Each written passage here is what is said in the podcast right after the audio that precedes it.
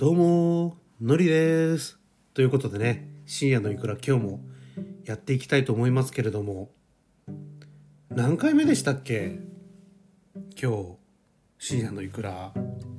38回目ですよね、きっとね。はい。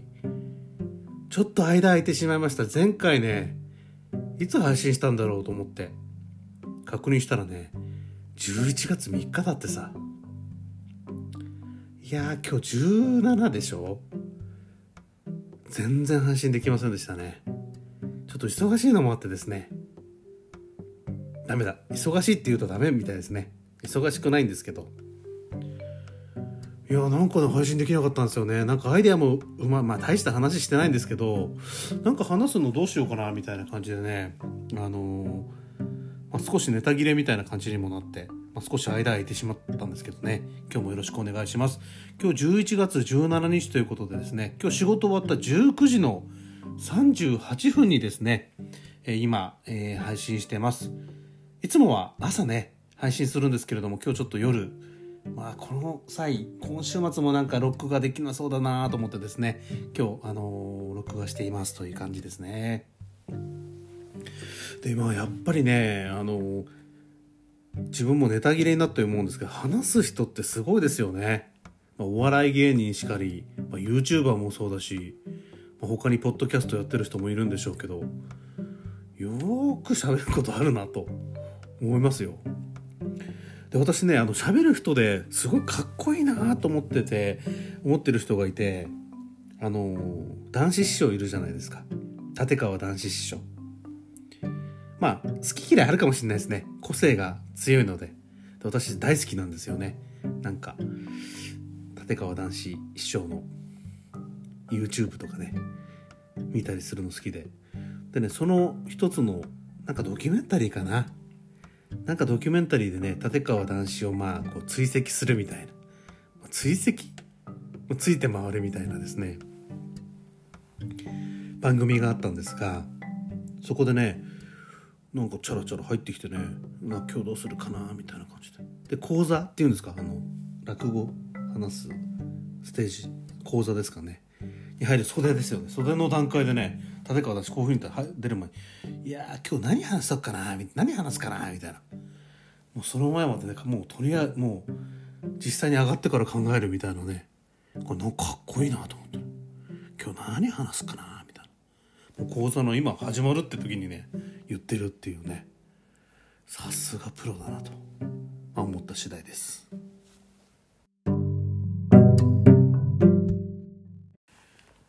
はいということで先ほどね38回って言っちゃったんです。39回だって今回。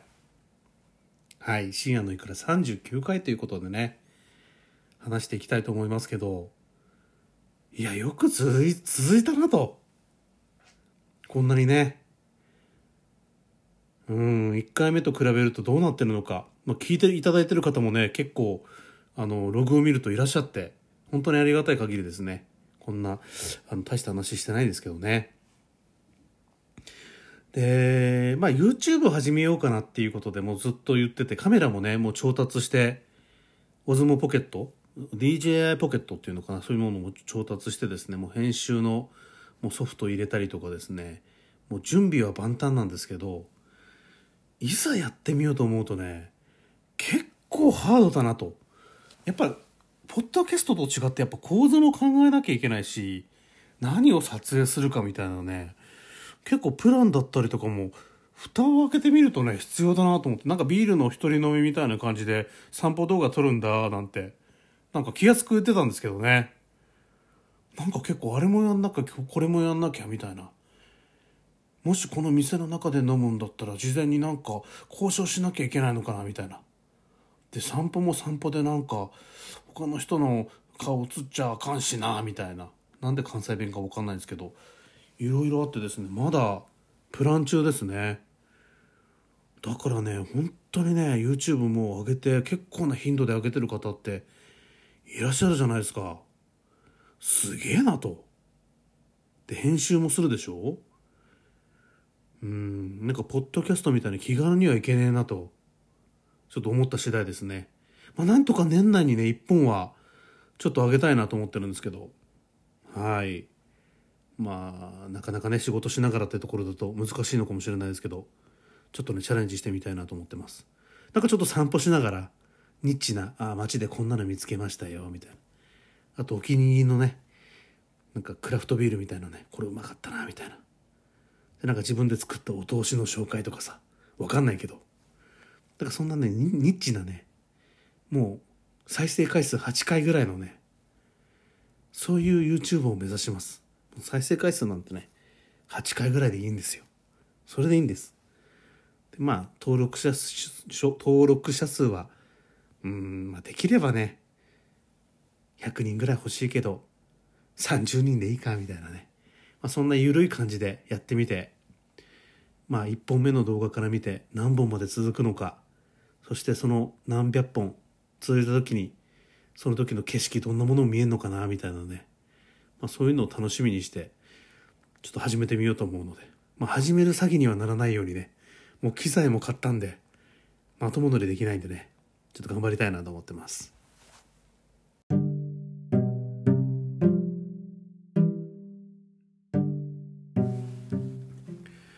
最近ね「Die with Zero」っていう本買ったんですよ。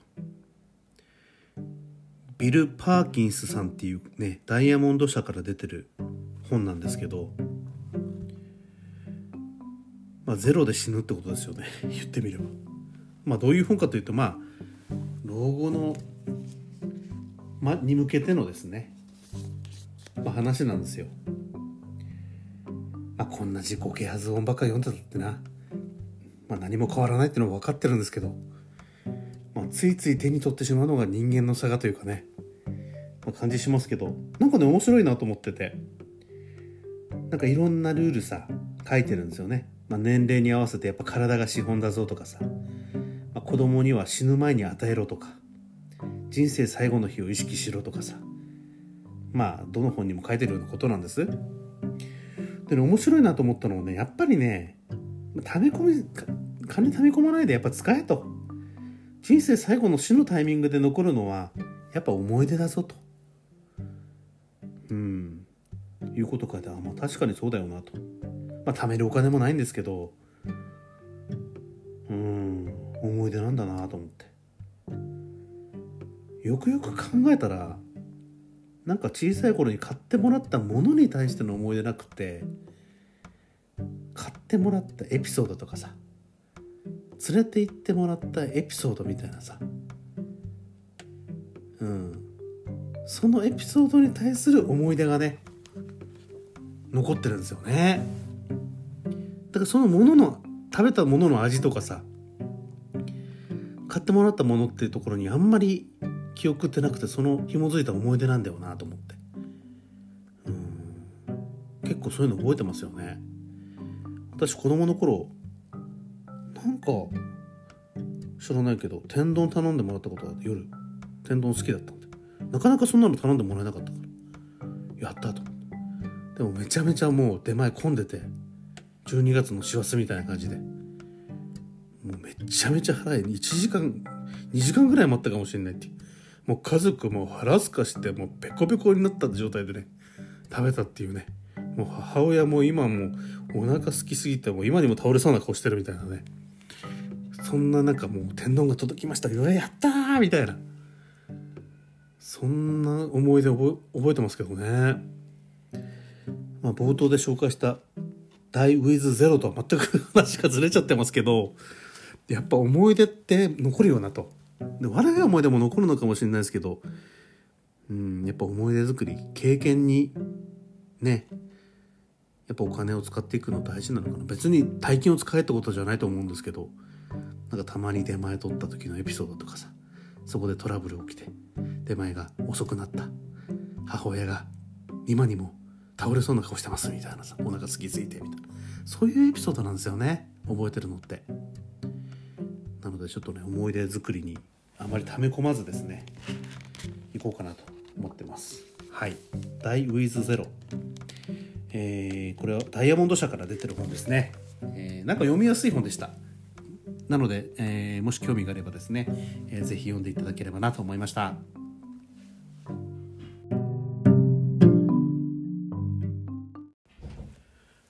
はいということでねまあ11月になりまして来月も12月ですよって話してたんですよ。このリテイクなんですねこれ実は。2回目の録音で。もうカクカクしかじか話しててですね1分過ぎた頃にですね息子が入ってきて「行ってきます」って「いやいやいやリテイクじゃん」みたいな。感じでちょこっと塾に出かけたんですけど。ねリテイクですよ。もうペース乱れましたよ。はい。ということで何を話してたかっていうとね、えーと、ふるさと納税。12月末でね、えー、ふるさと納税ね1回区切りのシーズンになるってことで今ふるさと納税の CM であったりとかウェブでね広告だとか雑誌でもね特集になってたりとかしますけれども。私ね期待してなかったけど美味しかったっていうのがねあってねこれぜひ紹介したいなと思って。楽天ふるさと納税です。来月来週からねサイバーマンデーセールでポイントもアップするんでいい機会かなと思ってですね紹介したいと思うんですがえふるさと納税で高知県の須崎市ですね。須崎っていうんですかね。須崎市、えー、ふるさと納税かつおたたきわら焼き。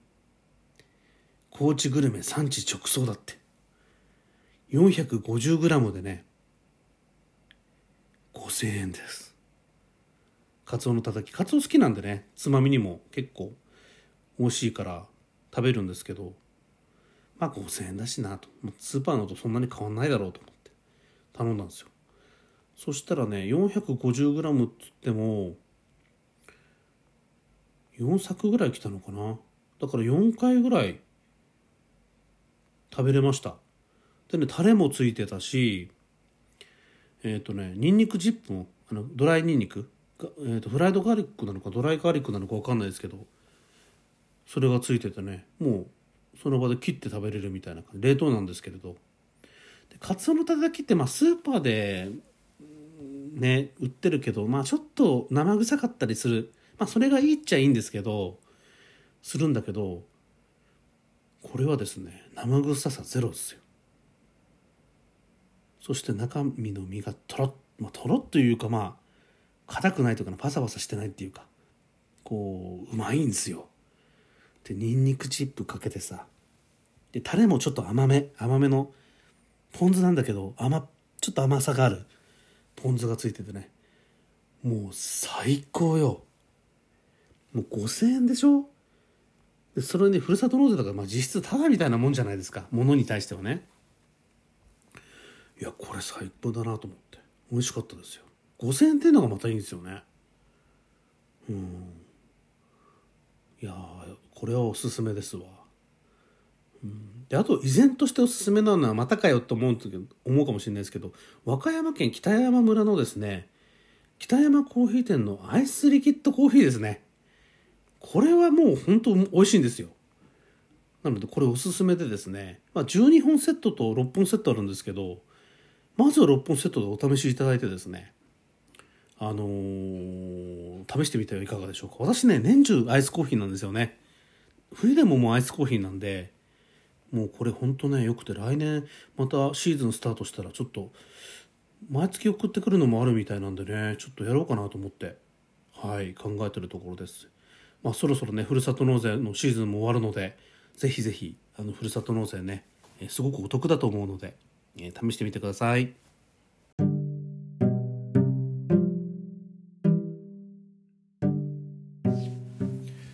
はいということで深夜のいくらね、えー、今日もお開きの時間がやってまいりました少しね間が空いてしまったんですけれども聞いていただいて本当にありがとうございましたなるべくちょっと年末にかけてねやっぱりシーズン柄忙しくなるんですけど、まあ、週の1回のペースはねなんとかね維持したいなと思ってるんですけどまあ、どうなることやらってことでですね、えー、やっております。で、えー、っとね、実はね、もうアイスやめて、やめたって話前回したと思うんですけど、もう続いてますよ。アイスやめてから今日で59日目となっておりましてですね、なんかね、やっぱ肌の出来物があんまなくなってきたっていうかな。うん。で、なんか体調もいい感じがしますね。副鼻腔炎みたいなさ、あの結構、秋冬って鼻づまりしがちなんですけど、その辺りもねなんか解消されてきた感じがしてもうアイス食べたくなくなりました今までだったら毎日のルーティンだったんで今日何食べようかな今日はガリガリ君気分かなみたいな。いや今日はソフトクリームしようみたいな。ソフトクリーム師匠じゃないでしょみたいな、まあ、そんな感じだったんですけど、まあ、結構ねアイス立ち、まあ、砂糖立ちね。してるんでなんか甘いものもねコンビニスイーツも、まあ、59日までいかないにしてほとんど食べてないですね。うん。おすすめです砂糖立ちは。何をドヤドヤ声で話してるんだって感じかもしれないですけどすごくいいエピソード、ま、自分でいいエピソードっていうのもあれなんですけどまああのいい効果があったのでおすすめですっていうことでですね、えー、紹介でした。それではですね、えー、皆さん寒くなってきてるので風に気をつけていただければと思います。また次回ねお会いいたしましょう。それでは。